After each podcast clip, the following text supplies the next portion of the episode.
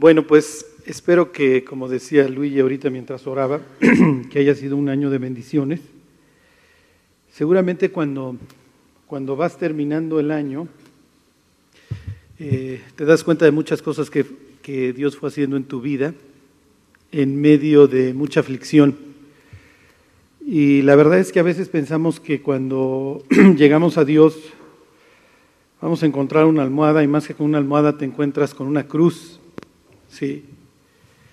Y piensas, tengo, tengo aflicción, tengo problemas, quizás estoy haciendo algo mal y quiero decirte bienvenido, ajá. Y así, así sigue la cosa. Cuando, cuando aceptamos a Cristo, Dios viene a ser una especie de, de bálsamo, ¿sí? Finalmente lo único que sabíamos es que la ola nos estaba revolcando y queríamos que esto se detuviera. Sales a la playa agotado, te acuestas y una vez que Dios te recupera te dice, bueno, pues ahora vas a trabajar para mí. y esto obviamente implica problemas, implica oposición, implica esfuerzo. Entonces, si tuviste un buen año, hey, gracias a Dios, la Biblia dice, en el día del bien, goza del bien, disfrútalo. ¿Está alguno alegre entre vosotros? Cante alabanzas. Pero también dice, en el día del mal considera.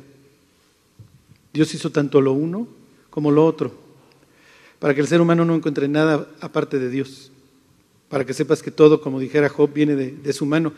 Y es de lo que te quiero hablar y decirte de qué se debe tratar el próximo año. Y hace años les contaba yo esta anécdota. Tengo un amigo que es ingeniero y se la vive yendo a cursos y fue a un curso de administración del tiempo. Y entonces ahí tiene su, su agenda y en su agenda tiene pintada una lápida. Y entonces le digo, ¿por qué tienes una agenda pintada en tu lápida? Y me dice, tengo que escribir mi epitafio. Ya sabes, la frase que quieres que, que defina lo que fue tu vida. Ajá, aquí ya sé y pues rellénale. Me dice, tengo que escribir lo que quiero que digan mi esposa en mi sepelio. Imagínate que tu esposa diga, ¿cómo aguantó este cuate? Ajá, ¿cómo duró? Sí. Tiene que escribir lo que quiere que sus hijos digan. ¿Qué te gustaría que tus hijos dijeran en tu sepelio? Tu cónyuge. Tiene que escribir lo que, lo que le gustaría que dijeran sus mejores amigos. Te dejo de tarea para que el primero de enero escribas tu epitafio. Porque lo que tú escribas en esa frase va a determinar cómo vives y cómo administras tu tiempo. ¿A qué le dedicas tiempo? Bueno, eh, ¿le, ¿le, pondrías? Quizá esto definió tu vida este año. Este es el, el Sinaí en alguna de estas montañas se topó Dios con Moisés y luego le dio los diez mandamientos en alguna de estas, ¿sí? Para saber cuál es el monte Oreba aquí. Pero si alcanzan a ver la imagen, muchas veces representa partes de nuestra vida. A Dios le gusta, por alguna extraña razón, llevarnos aquí, al desierto. Y lo dice, y dice para afligirte, para probarte, para ver qué había en tu corazón si habías de cumplir o no mis mandamientos. Y cuando estás aquí, aquí no es bonito, aquí no hay mucha agua, aquí los animalitos no hay lasi, hay más bien escorpión y viborita, y puro espejismo. Y no sabes qué va a suceder el día de mañana, nada está seguro aquí. ¿Tú crees que los israelitas estaban contentos después de haberse salido de Nueva York? Claro, en Nueva York eran esclavos, pero Israel llega a Egipto, y ellos vienen de un sitio desértico, su tierra es un desierto, y les gusta el Nilo, y se quedan. Y 430 años después salen porque ya no aguantan la esclavitud. Y dicen, bueno, ahora sí vamos a ser ricos. ¿Y a dónde se los lleva Dios? Te tengo que poner una purificadita antes de que sigas.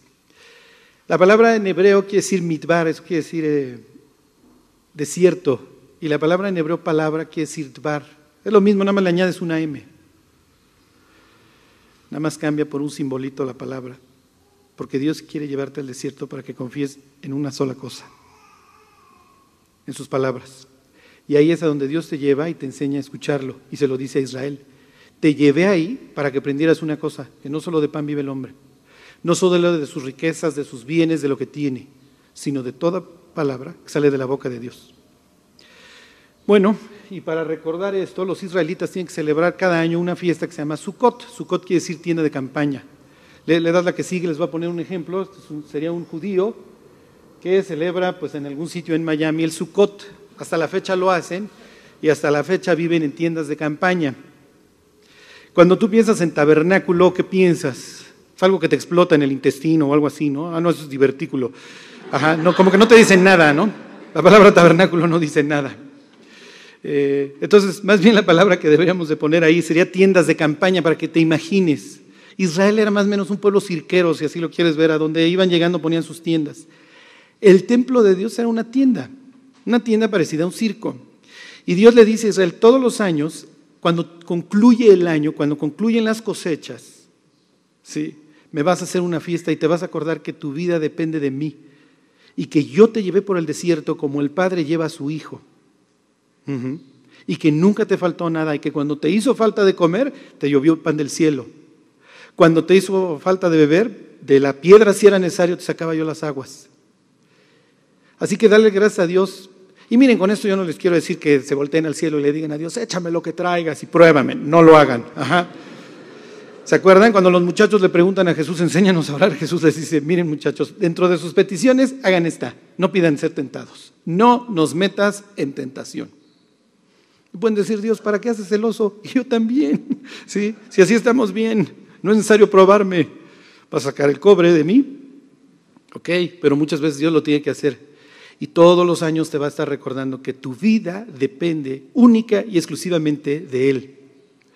Y hasta cierto punto hacemos todo, si ustedes quieren, para evitar esta dependencia. Sí, para no tener que confiar en el siguiente paso de Dios.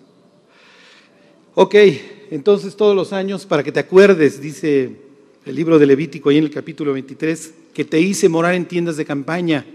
Israel va a ser, va a ser rico. ¿eh? Es lo que sucede con los judíos. Hagan de cuenta que nuestro río Jordán, en el caso de México, sería el río Bravo Imagínense que hoy México fuera alcanzado por Dios y Dios le dijera, vas a conquistar Estados Unidos y en Washington se va a ondear la bandera de México. Y ahí están nuestros generales frente al río Bravo y Dios seca el río Bravo y dice, pasen muchachos. Oye, los portaaviones que están estacionados en Veracruz, tú no te preocupes, tú avanza mi cuate. Y de repente sí, efectivamente, Dios hace la conquista y vives ahora en Beverly Hills. Y te tocó la casa de Vin Diesel y tienes Bugatti de la noche a la mañana. Y, ¿sí? y alguien más de Rocky Marciano, de quien ustedes quieran. ¿Qué sucede? Pues inmediatamente, hey, adiós Dios, ya lo tengo todo. Y entonces, para que no se les olvidara, porque efectivamente los israelitas pasan cuestión de la noche a la mañana de pobres a ricos, todos los años, para que tu hijo aprenda y, tú le puedas enseñar. Imagínense qué increíbles esas siete noches, terminaba la octava con toda una ceremonia que ahorita les cuento, para que esas siete noches tu hijo te preguntara, ¿por qué habitamos en esta tienda de campaña, papá? Y entonces empezabas el lunes contándole del Génesis, ok, el martes del Éxodo, miércoles Levítico, ok, hasta que finalmente acababas ahí en Deuteronomio, le contabas la conquista, etcétera, y tu hijo salía después de esos siete días de estar en la tienda de campaña entendiendo, y el octavo día tu hijo entendía todavía más cosas que ahorita te explico. Bueno, ok, Jesús también va a la fiesta. Si tienen su Biblia, váyanse al capítulo 7. Ok, y todo este rollo introductorio se lo estoy echando con un solo propósito al que quiero llegar más adelante. Espero llegar y si no, bueno, si no entienden nada, pues luego ya, pues vuelven a ver el video, no sé qué hacer. Ok, ok, 7.1. La otra vez fue una persona a la plática y dice, me encantó, no entendí, pero me encantó. Ah, ok. Espero que no le suceda. 7.1. Ok, de Juan, del Evangelio de Juan. Ok, Jesús va a celebrar la fiesta y les voy a dar algunos tips para que ustedes entiendan las palabras de Jesús en los evangelios. ¿Ok?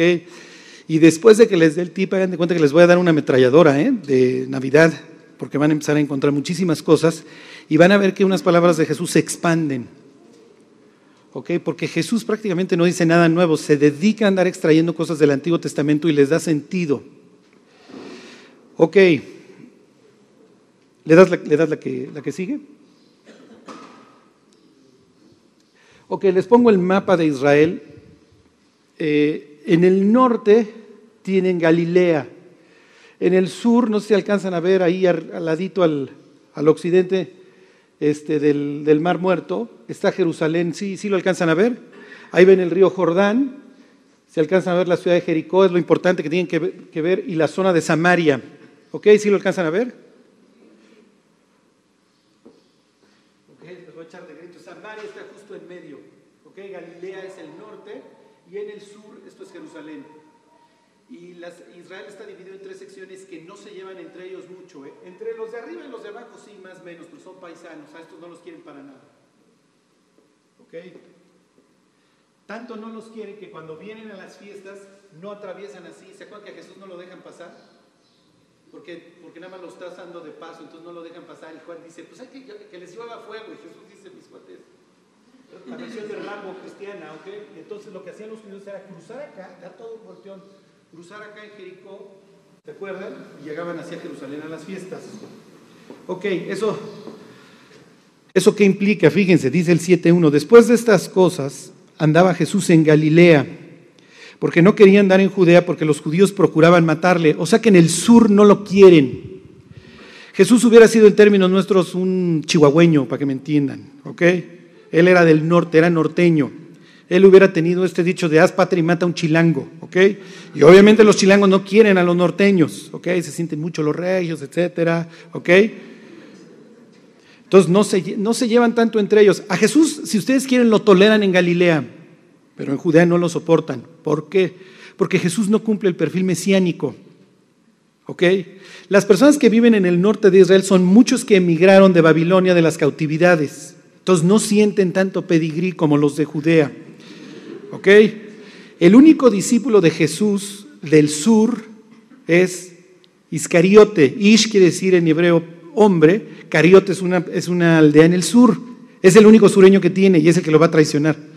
Para que vean. Los otros norteños pues, no tienen la más remota idea. ¿Ok?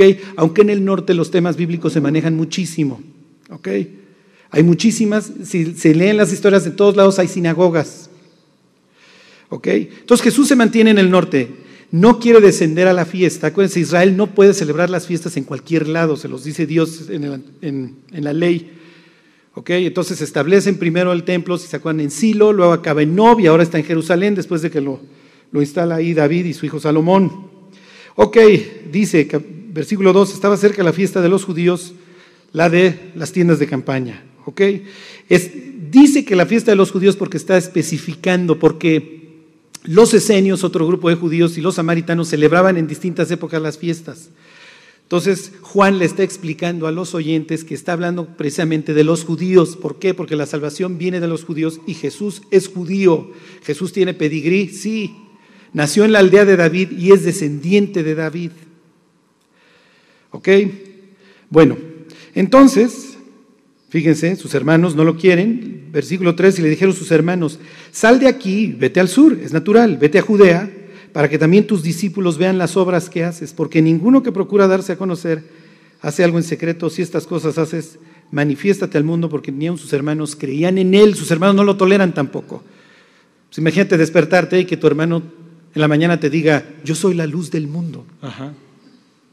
Así lo tratan, ¿se acuerdan? Dice el Evangelio de Marcos que cuando empieza a predicar van y lo quieren meter a una institución mental porque dicen está fuera de sí, está loco. ¿Ok? Pues es natural que tu hermano ande diciendo que es tu medio hermano porque él es hijo de Dios, etc. La realidad es que los hermanos de Jesús no lo quieren y no lo soportan porque la familia de Jesús vive en la infamia. ¿Ok? Chavas, si un día se embarazan, no digan que es del Espíritu Santo. No creo que les vayan a creer. ¿Ok? No es buena idea. ¿Ok? Imagínense que llega una muchacha y dice, me embaracé del Espíritu Santo. ¿Qué es lo que pensó su marido? Ajá, del Espíritu Santo. Por eso es que Dios le tiene que hablar en sueños a José y decirle, sí, efectivamente, no te está mintiendo. Pero el resto del pueblo y pueblo chico, infierno grande, obviamente no le creen. Así que Jesús crece, y se lo dicen en el Evangelio de Juan, como un bastardo. ¿Se acuerdan? Le dicen, nosotros no somos hijos de fornicación. Y esta es la vida de Jesús, y esta es la familia de Jesús. Entonces, a ver, valiente Mesías, pues lárgate al sur, es plena fiesta, ¿no? Que te vean allá también. Porque para andar predicando aquí en Galilea si eres bueno, pero que te vean los sureños a ver si esos te aprueban. Y de eso es de lo que se trata esta historia. Entre otras cosas. Ok, Jesús le dice algo a, a sus hermanos que los seres humanos no meditamos. Fíjense, versículo 6. Entonces Jesús les dijo, mi tiempo aún no ha llegado, pero su tiempo siempre está presto. Los seres humanos celebramos los años nuevos pensando, bueno, el próximo año va a ser lo mejor. Y Dios te pregunta, ¿y quién te garantiza que vas a estar vivo mañana? Los seres humanos vamos por la vida ignorando dos cosas. Número uno, que vamos a morir. Si eres joven, bueno, olvídate, los jóvenes todos son inteligentes, inmortales, infértiles, todos los ins, pónselos. ¿Ok? Entonces pensamos que no vamos a morir. Así vivimos. Y número dos, vivimos como si nunca nos fuéramos a enfrentar a Dios. Le preguntas a las personas, cuando te mueras, ¿a dónde te vas a ir? Pues al cielo. ¿En serio? ¿Y si Dios es justo? No, pues con más razón al cielo. Si Dios es justo, no. ¿Sabes cómo se quita eso? Cuando alguien te diga, es que soy bueno.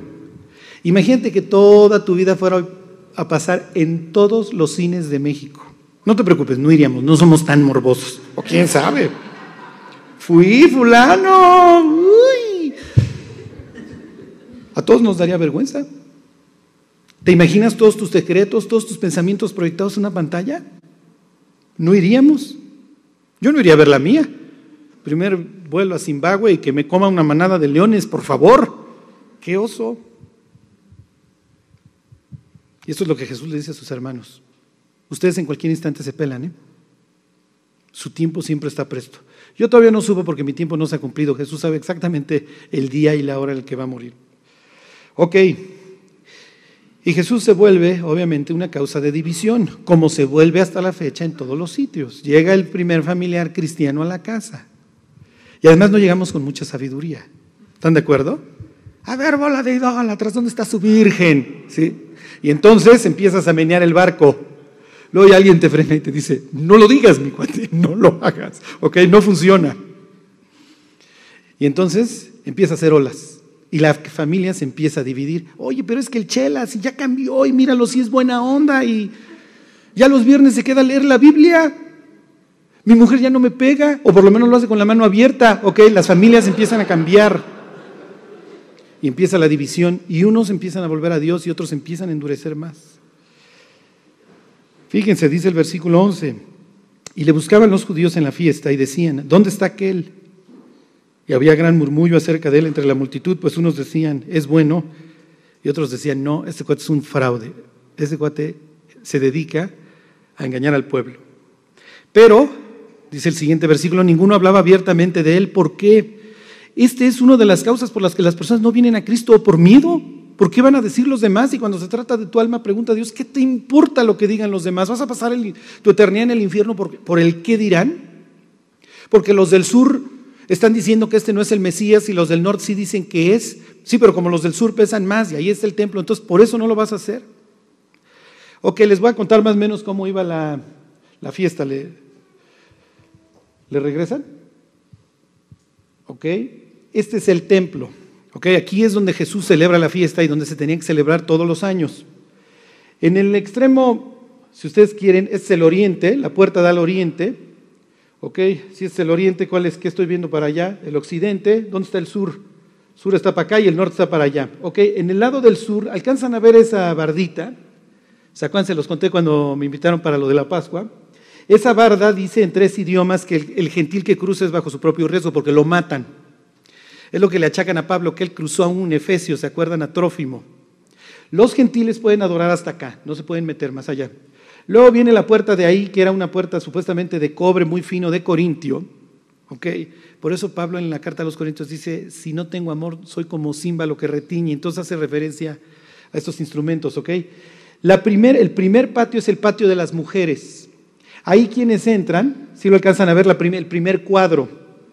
Hombres y mujeres exclusivamente judíos.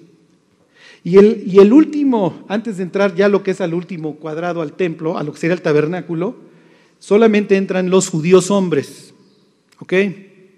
Eran medio racistoides y medio, ya saben, medio misógenos, etc. Una vez fui a una sinagoga con un amigo judío y entonces están orando en hebreo y le digo, oiga, ¿qué están orando? Y entonces me pasa el libro de las oraciones y la primera oración era, Dios, te doy gracias que no soy mujer. Y dije, oye, esta está buenísima. Sí, Dios, sí, muy conveniente esta oración. La siguiente decía, Dios, te doy gracias que no soy gentil, esa ya no me gustó tanto, pero bueno, la primera sí me... Ok, Ok, le das la que sigue, les voy a hacer un acercamiento al templo y ahorita les regreso para que vean dónde se lleva a cabo toda esta discusión. Ok, esto ya sería lo que se llama el atrio de las mujeres. Ahí tienen la puerta que se llama la hermosa. Ahí sentaban al cojo de, nacimiento, ¿se acuerdan? Al que Juan y Pedro le dicen, no tenemos oro ni plata, pero levántate. Y obviamente tienes un cuate que lleva años en esa entrada, en un sitio que es del tamaño de un centro comercial. Obviamente todo mundo lo conoce. Entonces por eso es que se hace el alboroto. Ok, si alcanzan a ver para la entrada al patio de los hombres, o ya para entrar al tabernáculo, hay unas escaleras, les hago un acercamiento, ¿le das la que sigue? Y en esas escaleras, durante la fiesta de los tabernáculos, se paraban los levitas. Esto obviamente se lo pierden los gentiles. Los gentiles no pueden ver esta escena. Ellos la están escuchando, están del otro lado de la pared. ¿Les suena? Los gentiles, escuchando a lo lejos a Dios, y el pueblo de Israel cerca. Tú eres mi pueblo cercano, dice Dios, tú eres mi segulá, tú eres mi tesoro, tú eres especial, a ti te doy mi palabra. Y los gentiles del otro lado, simple y sencillamente, como éramos. Por eso Pablo hace tanto énfasis en que antes no éramos pueblo y que había una pared intermedia de separación. Se está refiriendo a esta pared. Esa es la que tiró Cristo, para que me entiendan. Ok, en estas escaleras se separaban los levitas durante la fiesta de los tabernáculos y cantaban 15 salmos, que se llaman salmos de ascenso, porque hay que ascender a Jerusalén, que son del 120 al 134. Tomaban ciertas ramas de palmeras, sauces, arrayán, hacían, los hacían un, ¿cómo les diré? Como un racimo y los empezaban a ondear, se llama hasta la fecha lo hacen los judíos. Y entonces le empezaban a dar gracias a Dios por toda la alegría y toda la gran cosecha con que estaban terminando. ¿Ok? Entonces ya tira tu árbol de Navidad y agarra tu lula y empieza a darle gracias a Dios, bola de paganos. Bueno, esa parte es broma, ¿ok? Bueno, no es broma, pero, ¿ok? Pero lo tengo que decir. Ok, entonces sí, se paran en esas y ahí están cantando y están dándole gracias a Dios con sus palmas estas, con su lula y están recordando la historia en el desierto. Dios nos llevó al desierto y ahí nos sustentó con maná y nos dio el agua y no solamente de pan vivirá el hombre y entonces se la viven leyendo los salmos y ciertos profetas, uno de ellos, el profeta Ezequiel y el profeta Zacarías, concretamente leen de Ezequiel capítulo 42 y de Zacarías capítulo 14 y los dos dicen que cuando venga el Mesías se sentará en el trono y del trono van a salir aguas vivas para que todo el mundo beba. El que tuviere sed, ¿se acuerdan? Así acaba el Apocalipsis. Venga y beba del agua de la vida gratuitamente. ¿Ok? Ahorita van a ver todo este rollo que se hace en torno a cómo hacían la fiesta. Ok, en las noches, durante las siete noches, prendían antorchas grandísimas en el atrio. ¿Le regresas una, Oscar? Ok, en las cuatro esquinas del atrio de las mujeres prendían antorchas que se veían aparentemente, según no me acuerdo, Flavio Josefo, este, se veían a lo lejos. Y piensen en una ciudad en donde no hay luz, obviamente, en las noches, y a lo lejos tú puedes ver el templo, escuchar a los levitas cantar los salmos y ver la luz. Ok. Todos los días pasaba el sumo sacerdote, pasaba a la siguiente puerta, no la, la hermosa, sino ya para pasar al tabernáculo, y lo primero que encontraba, ¿se acuerdan? los que han tomado el discipulado caminando diariamente con Dios, lo primero que encuentras es el abacro, ¿se acuerdan? La fuente. El sumo sacerdote iba al guijón, tomaba agua y llegaba y la derramaba en el, en el altar. Y entonces recordaban el agua que había salido de la peña y recordaban cómo Dios les había dado de beber. ¿Ok? Entonces piensen en este contexto. Jesús está en esa fiesta, está ahí los siete días, está subiendo al templo todos los días y la gente lo está buscando. Y Jesús, en medio de este hervidero, porque obviamente en cada fiesta vienen los sentimientos nacionalistas y tienen la bota romana encima, en medio de este hervidero se pone a enseñar. ¿Y qué piensan los sureños? Y viene todo el problema. ¿Ok? Fíjense. Eh, ¿Dónde me quedé? Ok, dice el versículo 14. Dice, bueno, ok, sería el cuarto día, dice versículo 14, más a la mitad de la fiesta subió Jesús al templo y enseñaba. Y se, maravillaban, los judíos diciendo, ¿cómo sabe este letras sin haber estudiado? ¿Por qué? Porque para ser rabino, ok, tenías que llevar cierta educación que duraba muchísimos años. De hecho, Jesús en ese sentido es como cualquier otro rabino, se casaban tarde. O sea que muchos de ustedes todavía tienen esperanza, ¿ok? Este, se casaban tarde, por eso Jesús tiene 30 años y dice, no, se casó con María Magdalena. No era común. El estudiar para rabino tomaba muchos años y luego hacían sus viajes itinerantes como Jesús por todos lados con sus discípulos. En ese sentido Jesús es un discípulo como cualquier otro. Sí, pero no fue a las escuelas, si ustedes quieren, con aprobación de la SEP, ¿ok? No fue a la mía, hubiera dicho Gamaliel. ¿Se acuerdan? Pablo se jacta de que él estudió los pies y a todo el mundo se lo dice, de Gamaliel. Y Jesús en ese sentido no tiene esa autoridad, la palabra en hebreo sería smija, no tiene una ordenación como tal. Entonces dicen, ¿de dónde sabe este cuate letras? ¿Cuál es tu autoridad? Y cuando tú le hables a una persona de Cristo, muchas veces te va a hacer la misma pregunta. ¿Por qué? ¿Por qué te tengo que hacer caso a ti, no al rabino, al sacerdote, al maestro de yoga? ¿Ok? Y en ese sentido Jesús lanza un reto. Ahorita lo vamos a ver. Él se dedica a enseñar con base en la Biblia, pero les dice, fíjense, versículo 17. El que quiera hacer la voluntad de Dios conocerá si la doctrina es de Dios o si yo hablo por mi propia cuenta. Dios está invitando al método experimental. Confía en mí. Sigue mi, mi doctrina. Y si tu vida no se vuelve sobrenatural, entonces quiere decir que efectivamente yo soy un fraude. Como dice Jesús, mi doctrina no es mía, sino de aquel que me envió. Jesús está diciendo, mi autoridad proviene de Dios. Ok, y entonces dice Jesús, hey, ahí tienen ustedes la ley. Sí, ustedes me están preguntando, pero mi autoridad, sí, efectivamente, pues sí conozco la ley. Digo, no la aprendí en una escuela como tal. Ustedes sí la aprendieron en una escuela como tal y me quieren matar. Y entonces le preguntan, ¿quién te quiere matar?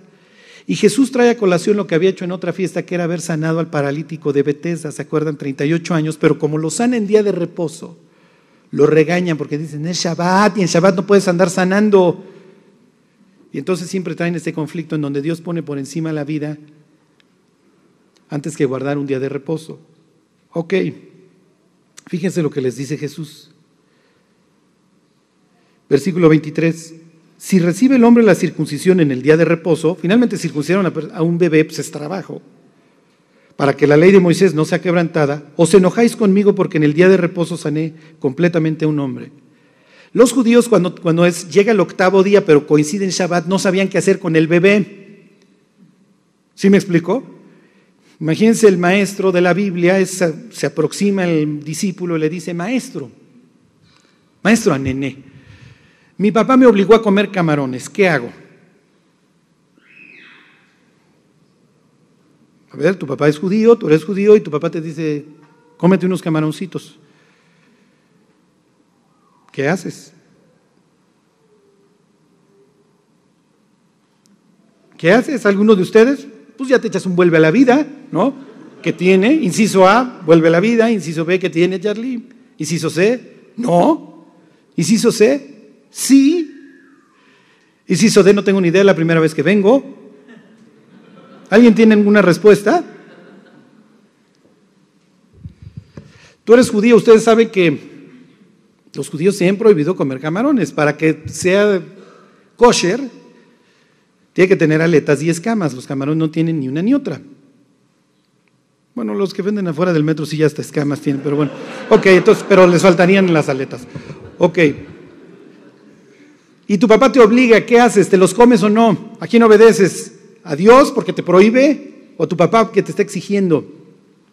Y entonces el maestro tendría que ir a meditar en la ley o decir que habían dicho otros grandes maestros.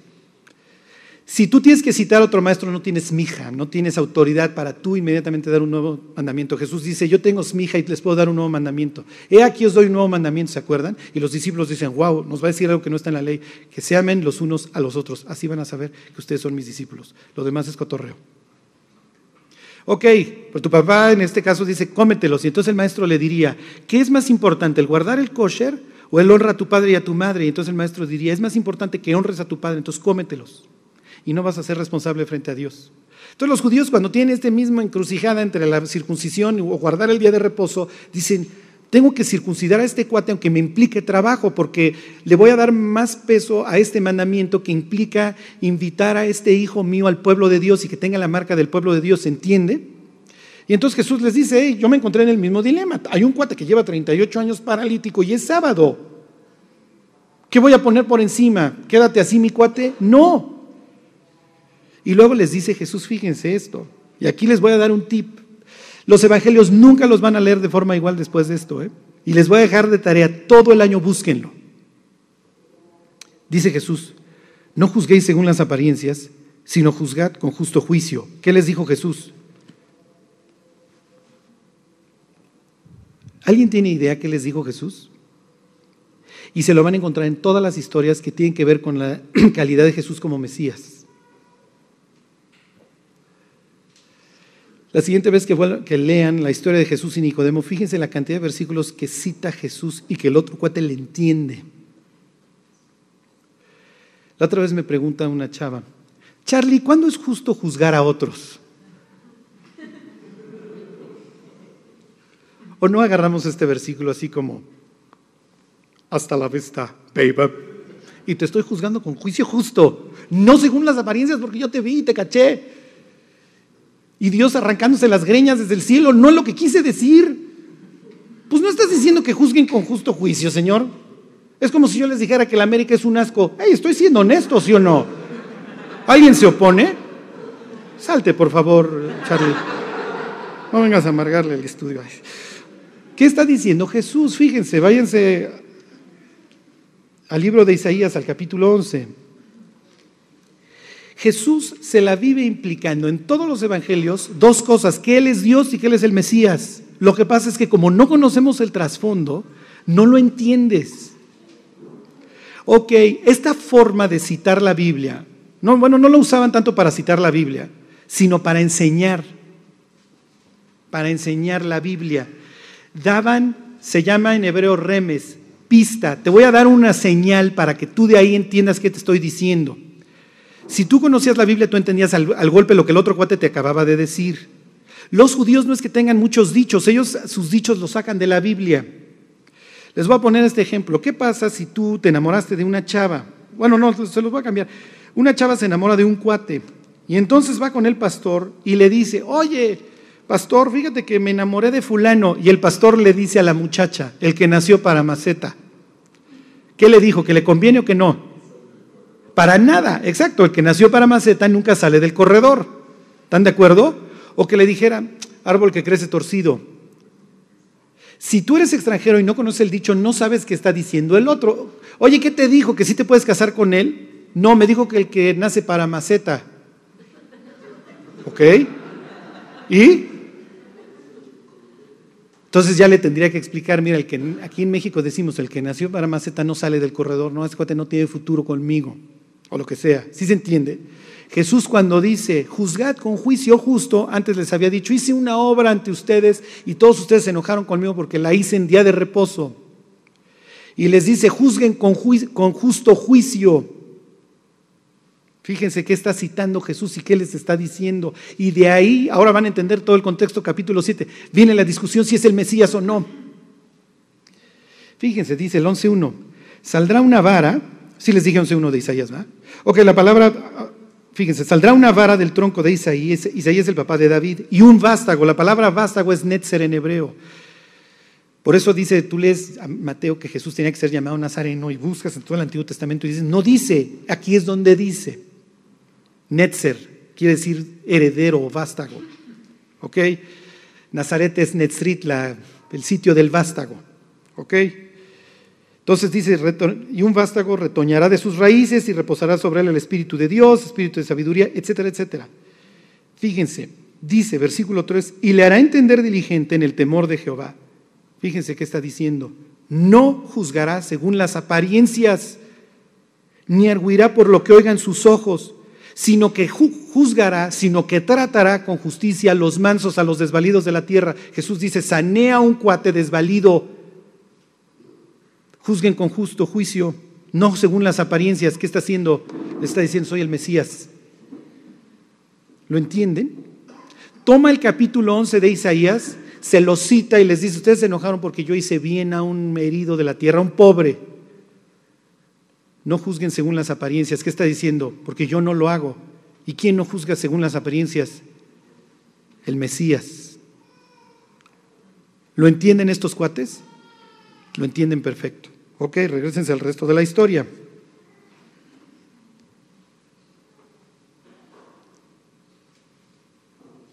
versículo 27, 7, 27, perdón, versículo 26. Todo el mundo lo entiende. Le regresas tantito, Oscar, a la, al templo. Ok, para que ustedes sepan cómo se lleva a cabo la discusión, Jesús está en el atrio de las mujeres. Piensen en los levitas en un, en un descanso, en un intervalo de sus salmos. Jesús está ahí, lo ven y Jesús les dice, no juzguen según las apariencias, juzguen con justo juicio y traté a un desvalido de la tierra bien. Y entonces estos cuates dicen, este cuate está diciendo que es el Mesías. Pero imagínense el sitio atascado y Jesús citándoles las escrituras. Y ellos lo entienden. Este cuate acaba de decir que es el Mesías. Y entonces viene la discusión. Piensen en los judíos todos discutiendo. Si está en el atrio de las mujeres, bueno, las mujeres discutiendo. Si está afuera, tanto gentiles como judíos y judías. Si, está hasta adentro, nada más los judíos. Lo más probable es que está en el atrio de las mujeres. Porque obviamente están escuchando a los, a los levitas cantar. Y entonces, fíjense, versículo 26. Pues mirad, habla públicamente, ahí está hablando en el templo, y no le dicen nada. ¿Habrán reconocido en verdad los gobernantes que es el Mesías? Lo acaba de decir. Si fulano no cree, yo tampoco creo. No vayas a arriesgar tu alma. Es que el sacerdote, es que la religión, es que el rabino, ¿qué importa? Para que tú pongas tu confianza en Dios, ¿no la tiene que poner el resto del planeta?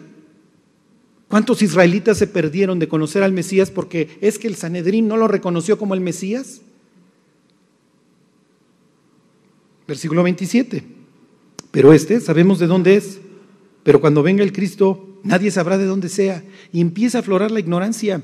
Unos dicen, no sabemos de dónde sea. Otros dicen que viene de Belén, efectivamente, me voy a brincar, fíjense, versículo 42 perdón, versículo 41, sigue la discusión. Otros decían, este es el Mesías, pero algunos decían, ¿de Galilea de venir el Mesías? ¿No dice la escritura que del linaje de David y de la aldea de Belén, de donde era David, ha de venir el Mesías? Hubo entonces disensión entre la gente a causa de él. ¿Por qué? Porque Jesús les aventó el torito con la cita de Isaías. Unos dicen que Jesús es Galileo y entonces no puede ser el Mesías porque tiene que venir de Belén. Pues pregúntale. Otros dicen, no, ni idea de dónde va a venir el Mesías, se va a abrir el cielo y va a llegar. Manifestando obviamente la ignorancia, unos no saben. Otros sí saben que es de Belén, pero no saben que Jesús nació en Belén. Y hasta el mismo Sanedrín, como lo van a ver, está perdido.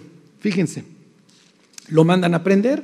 en el templo tenían autoridades, tenían los alguaciles, lo mandan a prender. Los alguaciles, si se acuerdan, regresan convertidos y quiere hacer una defensa ahí toda tibia, Nicodemo, el que había ido con Jesús de noche. Fíjense, 750. Les dijo Nicodemo, el que vino a él de noche, el cual era uno de ellos, ¿juzga acaso nuestra ley un hombre si primero no le oye y sabe lo que ha hecho? Respondieron y le dijeron, ¿eres tú también Galileo? ¿Eres tú también norteño para que vean este pleito constante? Escudriña y ve que de Galilea nunca se ha levantado profeta. ¿Esto es verdad o es mentira? ¿Por qué? Exactamente. Muy bien. Jonás es Galileo. Entonces tampoco han leído el libro de Jonás. ¿Le conviene a los israelitas leer el libro de Jonás? Por supuesto que no. El libro de Jonás habla de que los que se salvan son los que están del otro lado del atrio. ¿Se acuerdan? Los gentiles, los ninivitas. Y aunque ustedes no lo crean, hay ciertos pasajes de la escritura que, que los sábados no se leen. Uno de ellos, Isaías 53. Obviamente dentro de los libros favoritos que Jesús se la vive citando, pero no de los fariseos, está el libro de Jonás. Por eso Jesús les dice, la generación de Nínive se levantará contra ustedes, porque ellos se, convirtieron a la predicación de Jonás y aquí mucho más que Jonás. Ok, piensen en los ríos de personas, piensa si ha sido la Guelaguetza en Oaxaca, que siguen ahí. El último día de la fiesta, le regresas a la, a la imagen, el sumo sacerdote hacía, iba al río siete veces y en la séptima ocasión derramaba otra vez el agua. Y justo en ese instante que grita Jesús, piensen en el alboroto que causa en el octavo y gran día de la fiesta. Está el sumo sacerdote vaciando el agua y Jesús se levanta y dice, el que tenga sed, venga a mí. Y obviamente esto causó el alboroto, en donde Jesús está diciendo, yo soy Dios y de mi vida fluyen los ríos de agua viva que ustedes han estado leyendo en Ezequiel 42 y en Zacarías 14. Y obviamente por eso es que lo mandan a aprender. Y ese es el llamado para el próximo año. Vive de esa agua. Ok. Pero ahí no termina la historia. El siguiente día Jesús está en el templo. Obviamente permanecen muchas personas y todos los que creyeron que es el Mesías están ahí, se quedaron a escucharlo. Te topas con el Hijo de Dios, crees que es el Hijo de Dios, te enteras de todo lo que dice y obviamente te quedas el siguiente día. Y Jesús está sentado. Imagínense, y vamos a poner la escena, el pasaje no aclara en cuál de los atrios está. Pero sabemos que está dentro del atrio de las mujeres, no, no en el de los hombres porque le van a traer una mujer en esta escena y la mujer va a pasar. Piensen que Jesús está sentado ahí junto a la puerta de la hermosa.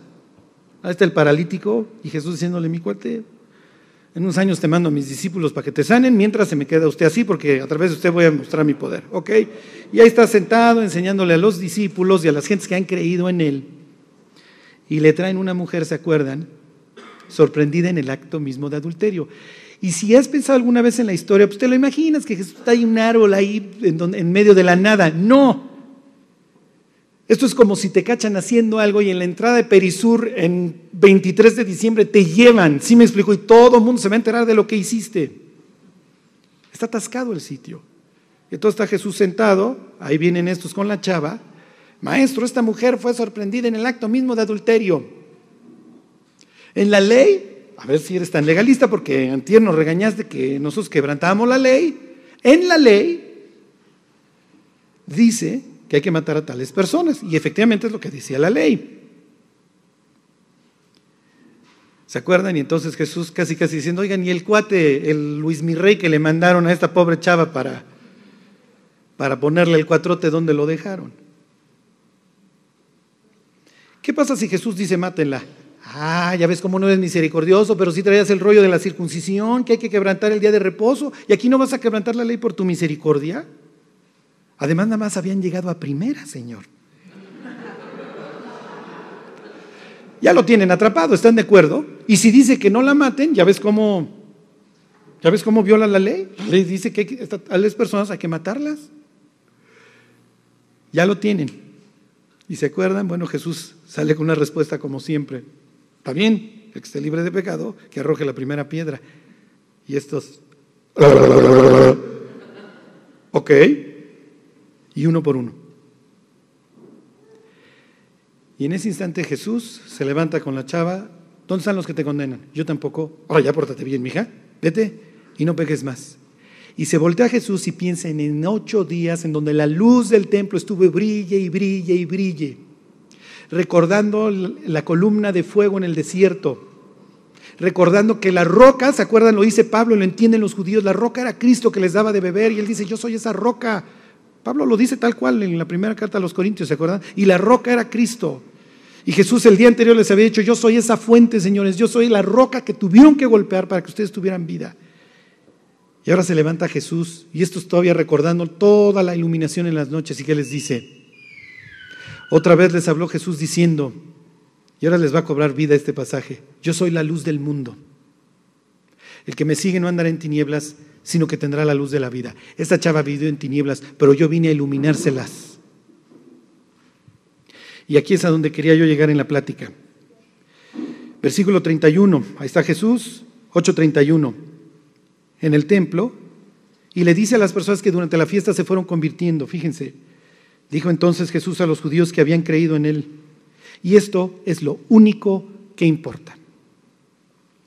Y se los voy a decir tal cual. La siguiente última semana de diciembre estés aquí. Eso es lo único que importa en tu vida. Si, te, si enflacaste unos kilos, si engordaste unos kilos, si tropezaste o no tropezaste, no importa. Lo único que importa en la vida de un cristiano es que permanezca. Piensa en tu vida a lo largo de los años. A veces pensamos, Dios, es que no está pasando nada en mi vida. Y Dios dice, ¿no te das cuenta? Aunque te he llevado en el desierto, la gente te está viendo. Este no es un sprint, es una carrera como un maratón. Los que tienen muchos años en Cristo lo saben. Cada año cosechas, cada año cosechas. Les voy a ser muy honesto, para mí fue un año muy difícil. Empecé con la línea de pelo acá el año, imagínense, ¿no? Próximo año, bueno, pues. Pero lo único que le doy gracias a Dios es que estoy aquí. Si no estás aquí es porque te llamó el Señor, o a su presencia, o de plano Él te llamó a otro lado. Pero lo único que importa es que permanezcas, que estés aquí, que no te vayas. Así que vas a tener que hacer una cosa, vas a tener que guardar sobre toda cosa guardada tu corazón. Los cristianos nos levantamos de cualquier pecado. ¿eh? Te pones un cohete, al otro día échate unos hotcakes con mucha cajeta, vas a ver si te vuelve a antojar chupar. Ajá. Te agarras a trancazos en el periférico, te deseamos lo mejor, ojalá ganes, ¿no? Y al otro día vas y pides perdón por los ojazos que le diste al puñetazo del otro, ¿ok? De lo que los cristianos no nos levantamos es cuando empieza la infección aquí. Lo tienes que cuidar. Y así vas a llegar el próximo diciembre con muchas pruebas, con pocas pruebas, con muchas bendiciones, después de haber estado en el desierto como sea. Pero lo único que a Dios le interesa es que permanezcas. Hay una universidad que dice la verdad os hará libres. No es cierto. Ahí voy, Charlie. No es cierto. Un título de ingeniería, un título de contabilidad, mucho menos uno de abogado, como el que yo tengo, te va a hacer libre. ya me ventaneé. Sí, sí soy abogado. No uso pasamontañas, les pido perdón. Ok, continúo. Ok. No Saber que la mínima parte de la materia es el átomo no te va a hacer libre. Pero arrancamos del contexto las historias de Jesús. ¿Qué le dice Jesús a los que creyeron en él? Fíjense, 31. Se los vuelvo a leer. Dijo entonces Jesús a los que habían creído en él, si vosotros permaneciereis.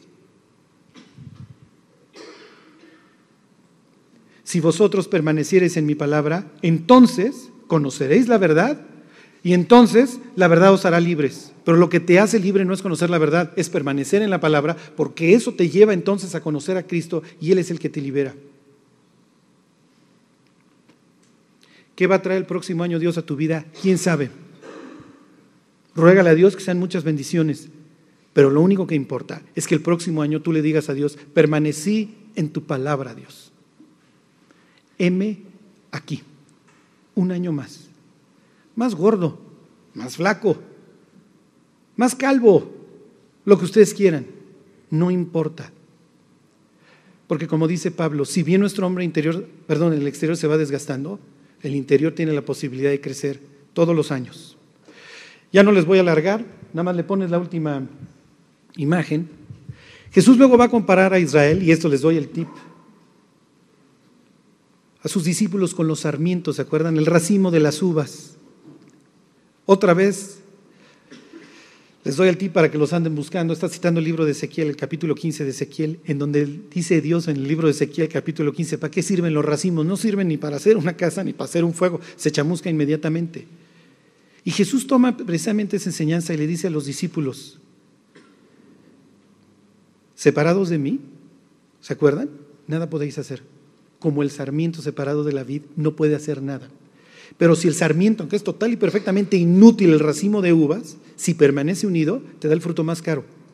Y es precisamente lo que celebraban los judíos durante Sukkot, durante la fiesta de los tabernáculos, la cosecha de la vid. Durante la Pascua y esas fiestas celebran la, cosecha de los cereales, aquí celebran los olivos y la vid principalmente.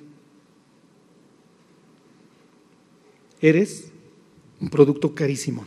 Le costaste a Dios su propia vida permanece en Él. Es lo único que importa. Y dice Jesús, el que permanece en mí y yo en Él, ¿se acuerdan?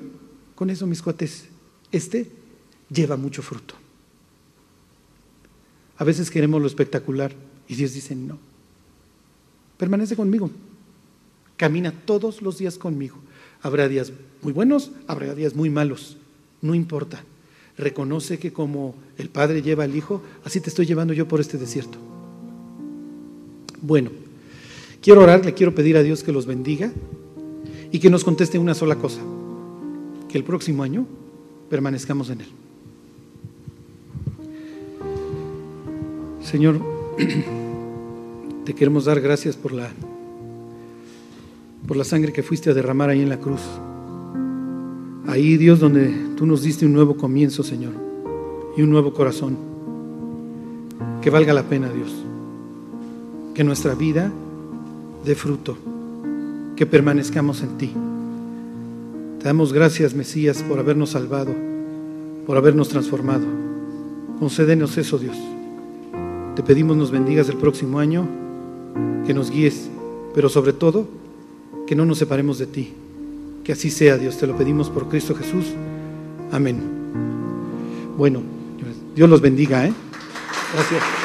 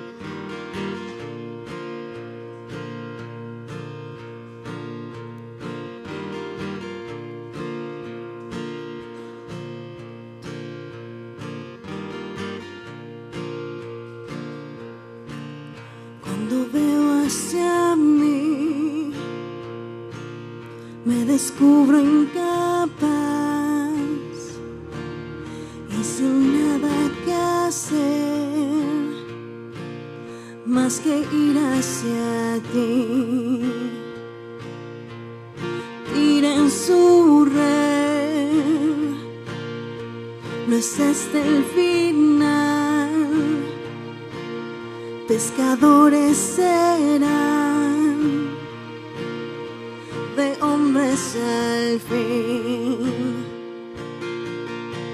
Sígueme,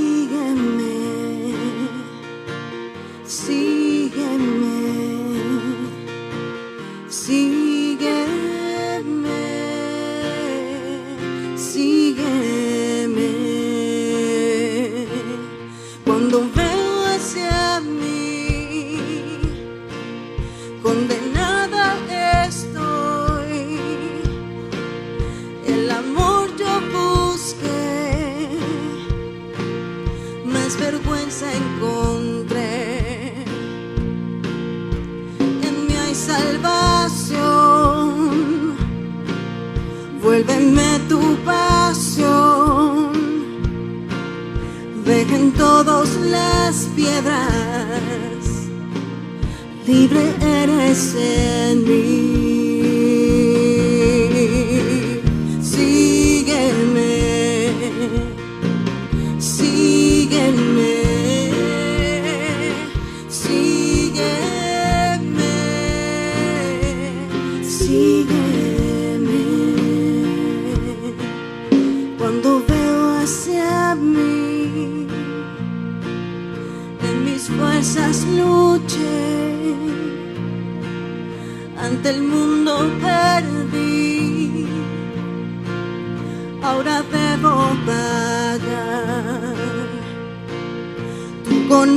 Conoces quién soy, y al pecado vencí. Hoy al cielo irás y conmigo estarás. Sígueme, sígueme,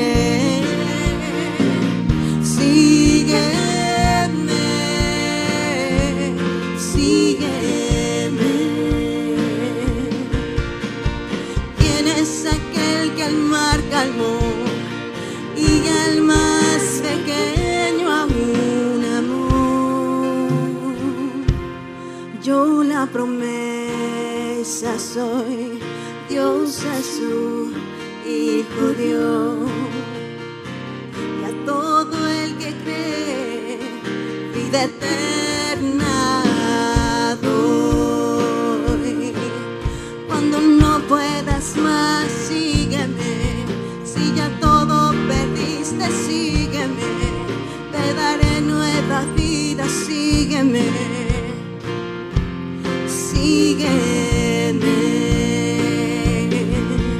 Cuando no puedas más, sígueme. Si ya todo perdiste, sígueme. Te daré nueva vida, sígueme.